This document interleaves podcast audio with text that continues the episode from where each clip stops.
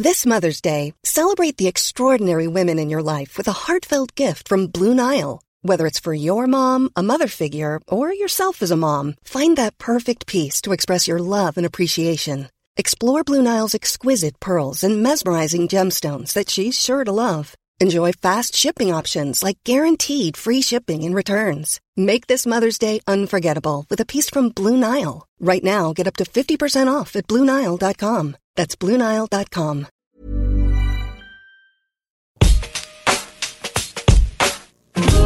Alto Parlante, tu podcast de política. Te decimos las cosas como son. Al micrófono Pablo Marín y Arturo Aramburu. Comenzamos. Bienvenidos y bienvenidas a un episodio más de Alto Parlante, tu podcast favorito de política. Como siempre, todo un placer acompañarlos, Arturo Aramburu y Pablo Marín, en esta emisión más, el episodio número, si no me equivoco, número 9 de esta segunda temporada. No me acuerdo cuántos hicimos en la primera temporada. Como 30. Pero 28. queda alto parlante para mucho tiempo. Este, entonces no sé ni por qué, ni por qué lo estoy contando. Pero, pero el día de hoy, el día de hoy hay mucha información. El día de hoy arrancan clase los alumnos de la UNAM. Son un montón, güey. Son que casi 400 mil alumnos en la UNAM. Ala, es muchísimo. Es Que muchísimo. creo que incluye las prepas de la UNAM y, y la universidad. Quizá, quizá. No, no estoy, no, no tengo el dato tan fresco. Lo que sí tengo es eh, muy rápidamente, porque vi, vi un poquito que nada más así como nota eh, aislada un poquito, vi que 40 mil alumnos de la UNAM no tienen computadora ni acceso a internet, güey. Claro. Entonces está muy cabrón, porque eh, estás hablando de una octava parte quizá del, de todo el alumnado. Sí. Es un chorro. Sí. Pero bueno. Y bueno, específicamente son 349 mil estudiantes de, de carreras y 112 mil de bachillerato, posgrados 30 mil. 349 mil de carreras. O sea, A la es madre. un fregadazo. Es Es un- un, fregadazo. Sí.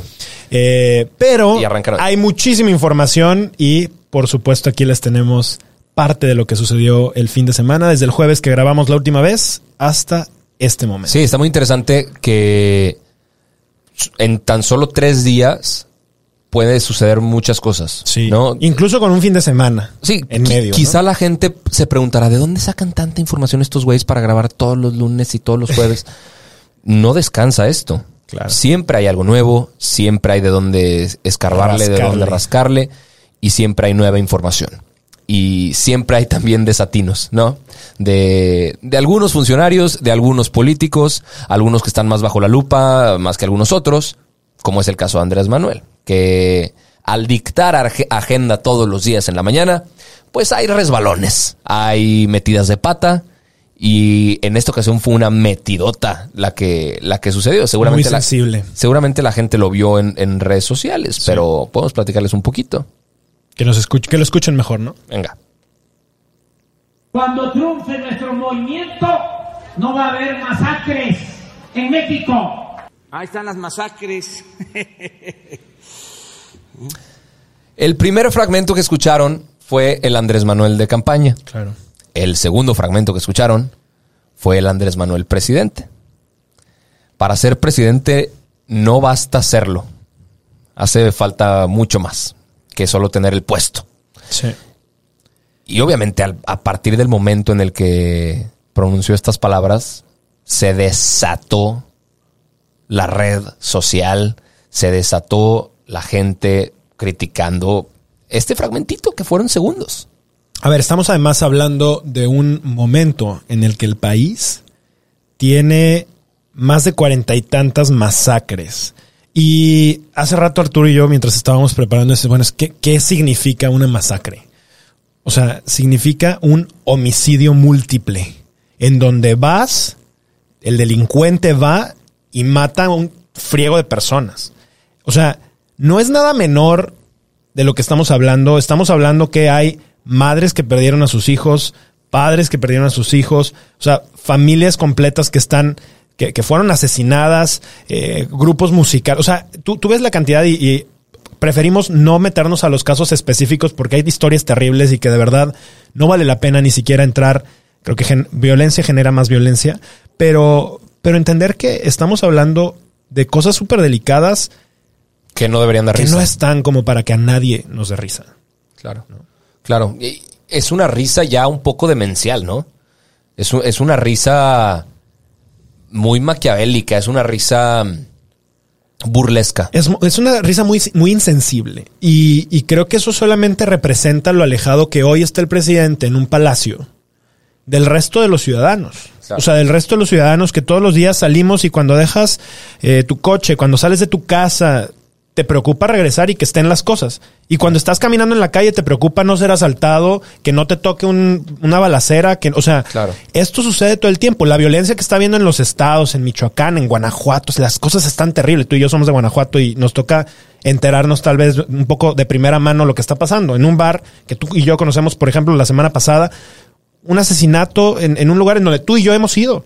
¿No? Y esto le sucede a cualquier persona que está en Tijuana, en Baja California, en Ensenada, en Nuevo León, en Jalisco, en Ciudad de México. O sea, ya eh, no estoy diciendo que sea algo que generó Andrés Manuel, pero evidentemente es algo que no ha logrado controlar ni de chiste.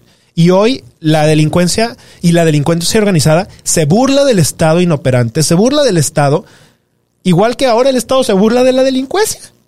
O sea, y se burla de, de, de los muertos que han sido masacrados. Sí, y qué interesante que hayas mencionado eso, porque justo yo te decía, o sea, el, el- el güey prometió mucho, no cumplió, pero además cínicamente se burla de sus promesas no cumplidas. A ver, yo sé que cualquier político promete y no cumple. Estamos malamente acostumbrados a ese tipo de mierda. Por todos lados. por todos lados. Sí. Me imagino que no es un tema solo de México. Pasa en cualquier lado. Un político para llegar y ascender al poder miente. Sí. Desafortunadamente esa es la regla al día de hoy. Sí. Pero de eso, de no cumplir, a reírte y burlarte de lo que no cumpliste, creo que se está llegando a un extremo muy delicado. Ahora, yo, yo creo que con este análisis que das, el punto es cuál es el límite.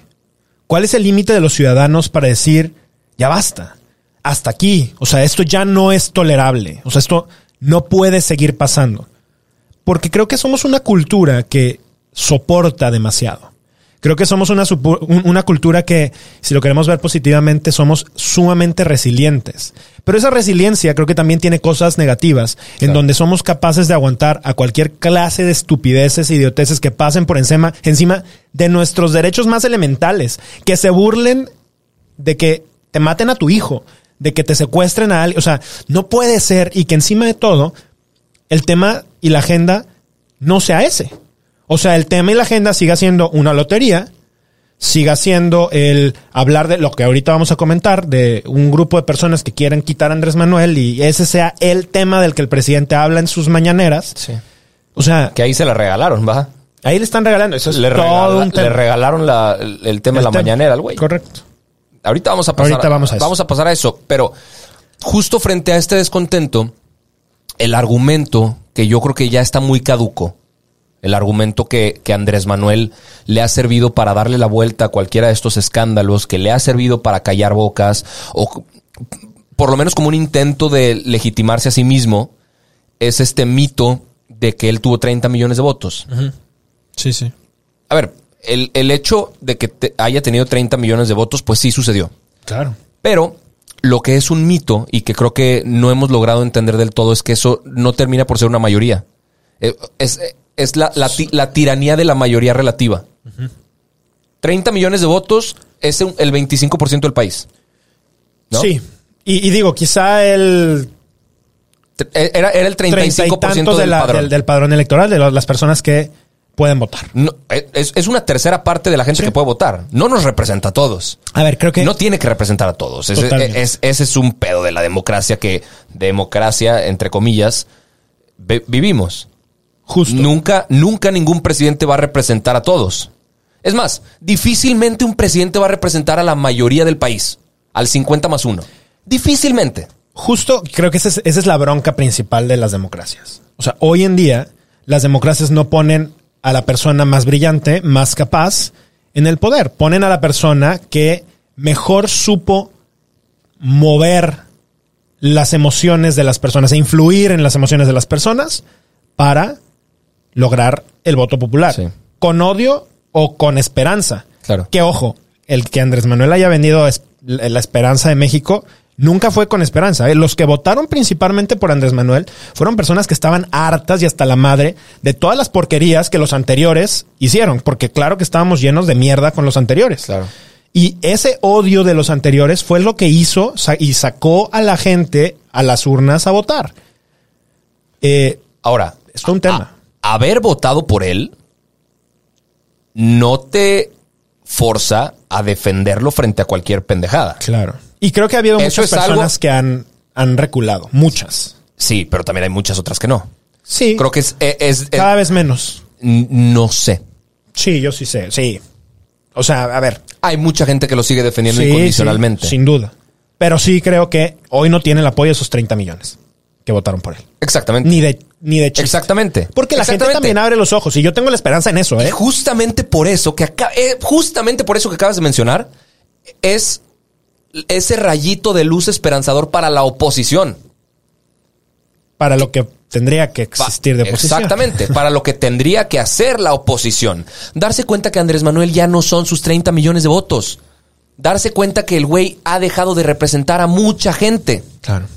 ¿Por qué? Porque ha violado la ley, porque ha violado derechos humanos, porque la economía no va bien, porque la inseguridad está creciendo, porque la economía parece no avanzar, porque, porque el se burla crece. porque se burla de todos los que no le ayuden a, aumentar su popularidad y sean feministas y sean personas desaparecidas y sean activistas sociales y sean an- ambientalistas, o sea, sea quien sea, le vale madres y le vale madres justo porque puede y porque es el presidente Porque cree, porque cree que su poder es infinito. No lo es. No lo es. Y Híjole. eh, ve- veo, veo ciertas, ciertos grupos de personas que están intentando hacer exigencias. Ahorita vamos a hablar de uno de ellos. Pero noticia para todos, que no es nueva. Votaste por el presidente, te debe resultados. No votaste por ese presidente, aún así te debe resultados. Claro. Me vale madres. Es Pue- muy- Puedes exigirle. Es muy chistoso como muchos políticos, y estoy hablando de diputados, senadores, gobernadores, alcaldes, que luego se salen de que tú no votaste por mí, entonces yo a ti no te debo resultar. Perdón, político que me estás escuchando. Si estás en el puesto, le debes a toda la pinche ciudadanía, a todos. Sí. Por más chiquitos, por menos que sepan, Sí. por más que sepan, todos Te pueden están exigir. alrededor de ti y todos dependen de tus buenos resultados o malos. Ahora, Andrés Manuel estaba viviendo de su popularidad, que poco a poco parece ir en declive. De popularidad no se vive, ¿verdad? De legitimidad se podría, pero a Andrés Manuel ya no le queda nada. Ahora, ¿dónde está la bronca de la oposición? Eh, son muchas. Que no existe oposición. Este fin de semana vimos algo que me llamó mucho la atención.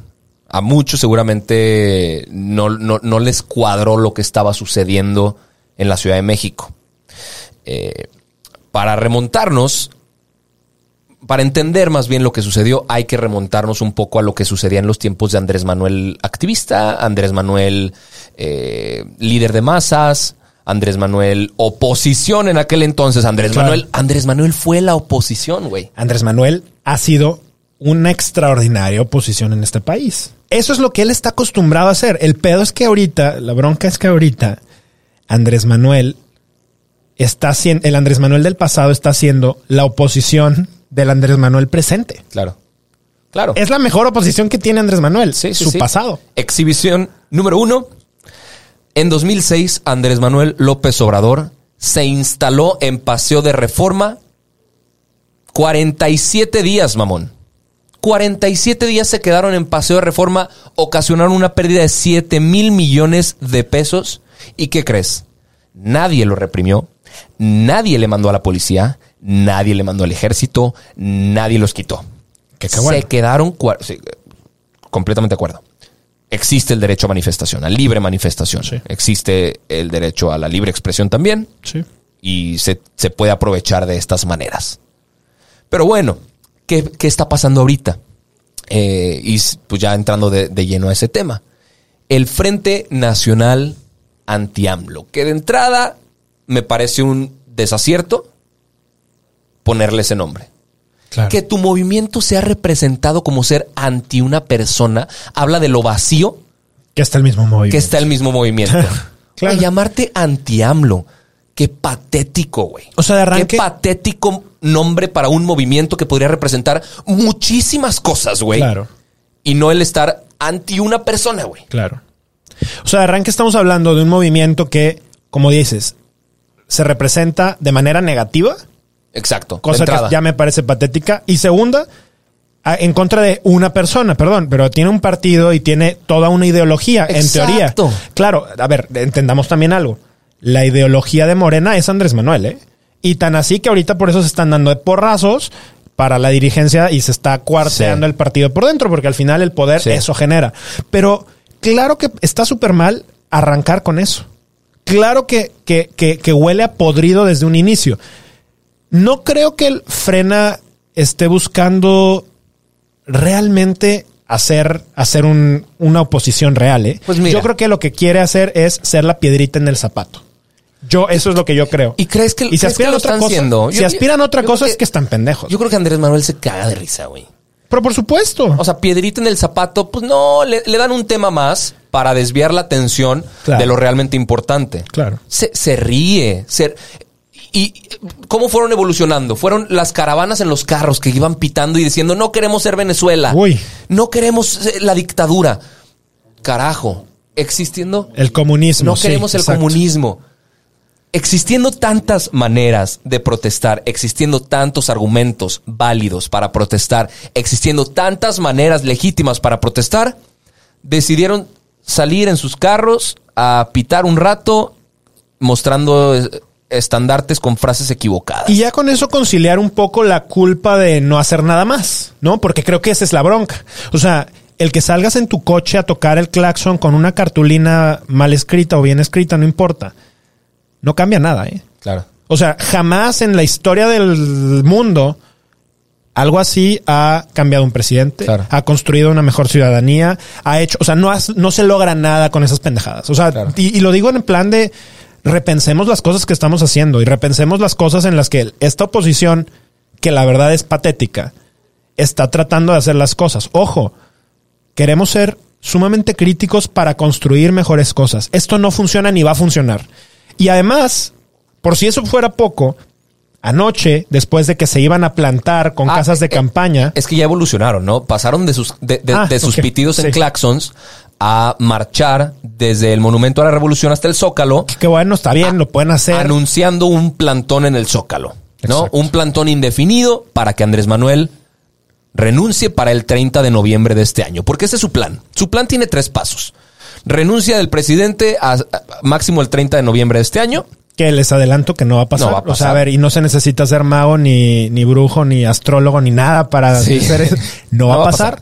Segundo paso de su plan estructural y plan estratégico, preparar a un candidato para que en el 2021 la rompa. Y tercer paso, una reconstrucción total a partir de las elecciones del próximo año, con, un, nuevo, con un nuevo presidente. Mi pregunta es, ¿y, y por qué no el candidato estaba listo para las elecciones del 2018? Porque, pues, evidentemente no estaba. ¿Y por qué no está listo para, o sea, ¿por qué prepararlo hasta entonces? O sea, es, es que resulta algo tan vacío. Y entonces luego, después de eso que mencionas, dicen, vamos a anunciar un plantón. Sí.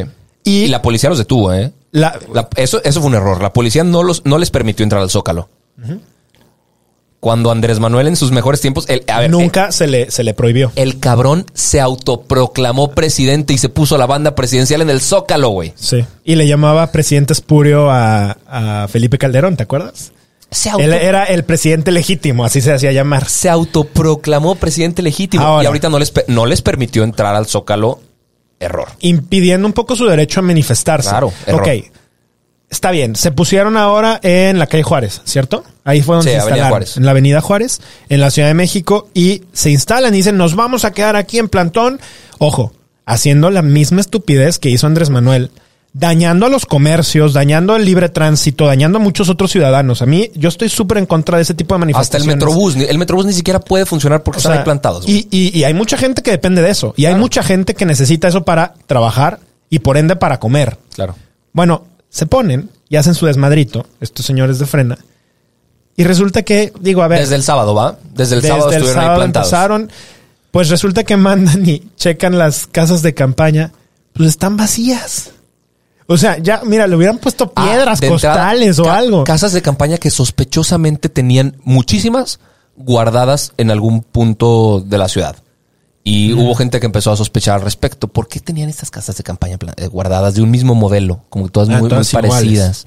Eh, hay teorías conspiracionales, conspirativas, que, que decían que eran las casas de campaña que en realidad se habían donado para cuando fue el sismo del No, 2017. No, no me digas. ¿Quién sabe? Estaría yo, yo, yo creo que no. Yo creo que no. Pero lo que sí es que las casas de campaña estaban vacías, güey. No había gente adentro de las casas de campaña.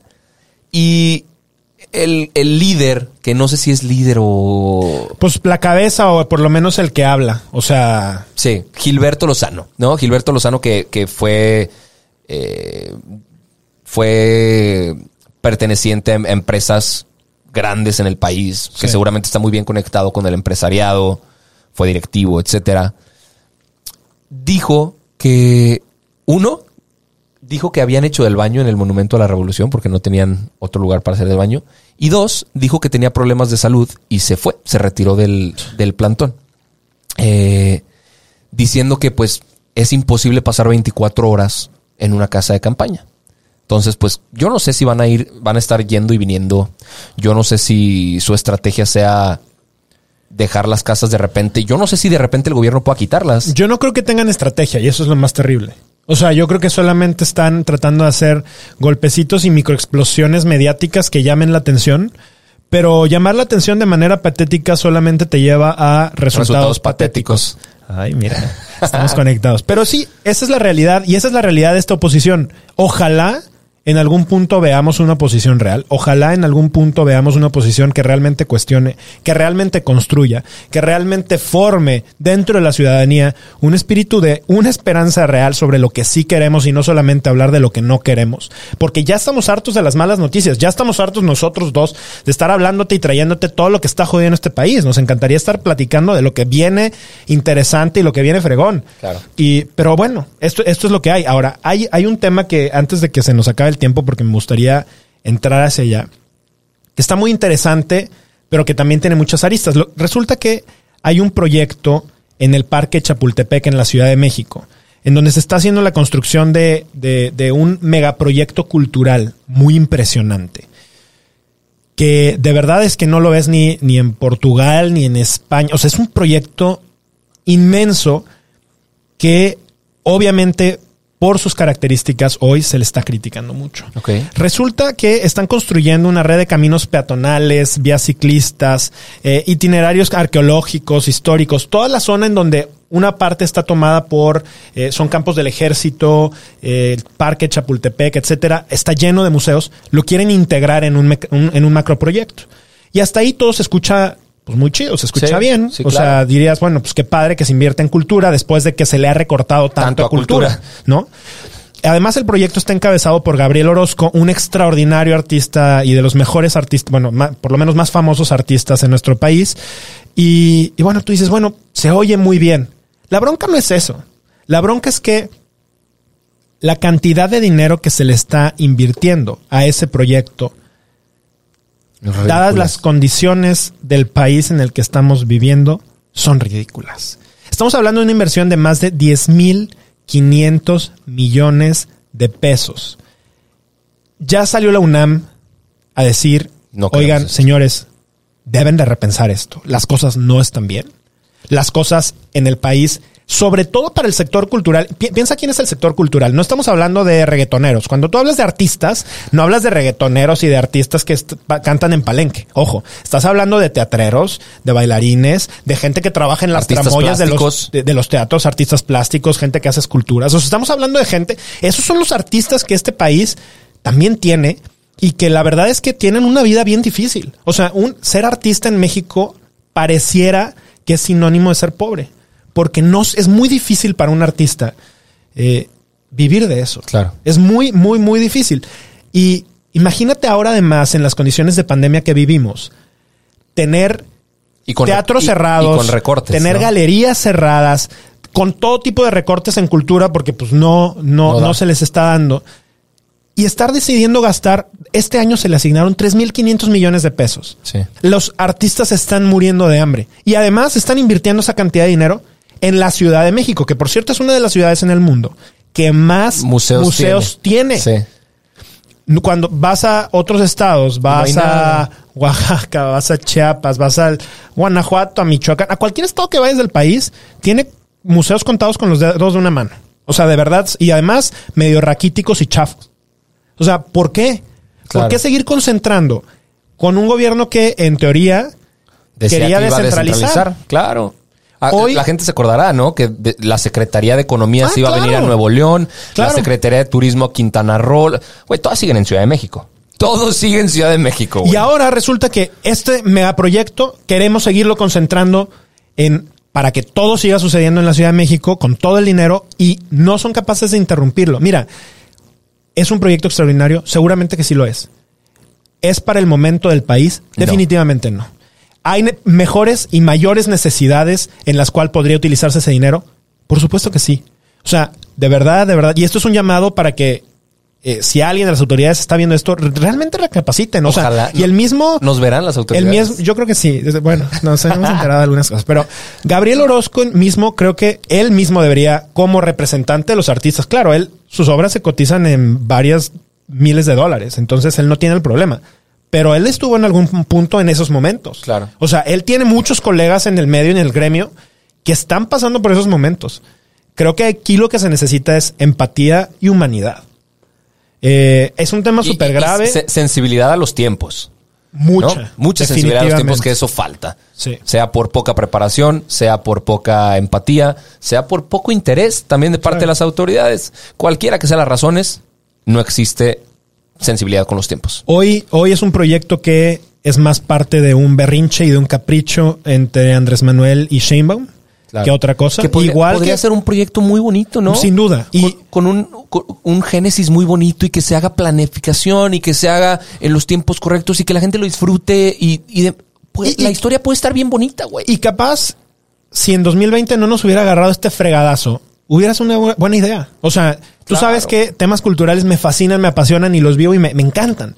Pero hay que ser también capaces de ser muy sensibles. Se están muriendo de hambre miles y miles de artistas. Están teniendo que prostituir sus profesiones y terminan haciendo cualquier otra cosa antes que producir arte. Necesitamos que esos artistas vean la esperanza para poder seguir produciendo, porque el arte se necesita. Y, y no se necesita solamente invertida en infraestructura y en museos que el día de mañana no van a poder ser llenados de artes porque no va a haber artistas. Wow. Buen punto. Buen punto. ese Se nos fue el tiempo. Se nos fue el tiempo. Por nuestra parte es todo. No nos despedimos sin antes decirles que nos vemos todos los lunes y jueves, a menos que nos censuren en este programa Alto Parlante, tu podcast favorito de política. Mi nombre es Arturo Aramburu, acompañado de Pablo Marín. Mil gracias. Y por cierto, les tenemos un anuncio porque este miércoles vamos a estrenar un nuevo show, un nuevo Cierto, concepto cierto, que vale muchísimo cierto. la pena y ojalá les pedimos con todo el corazón que nos ayuden también a compartirlo así como nos ayudan con Altoparlante. Les vamos a estar pasando toda la información alrededor de esto. Mil gracias, les mandamos un abrazo y un beso. Hasta la próxima. Chao.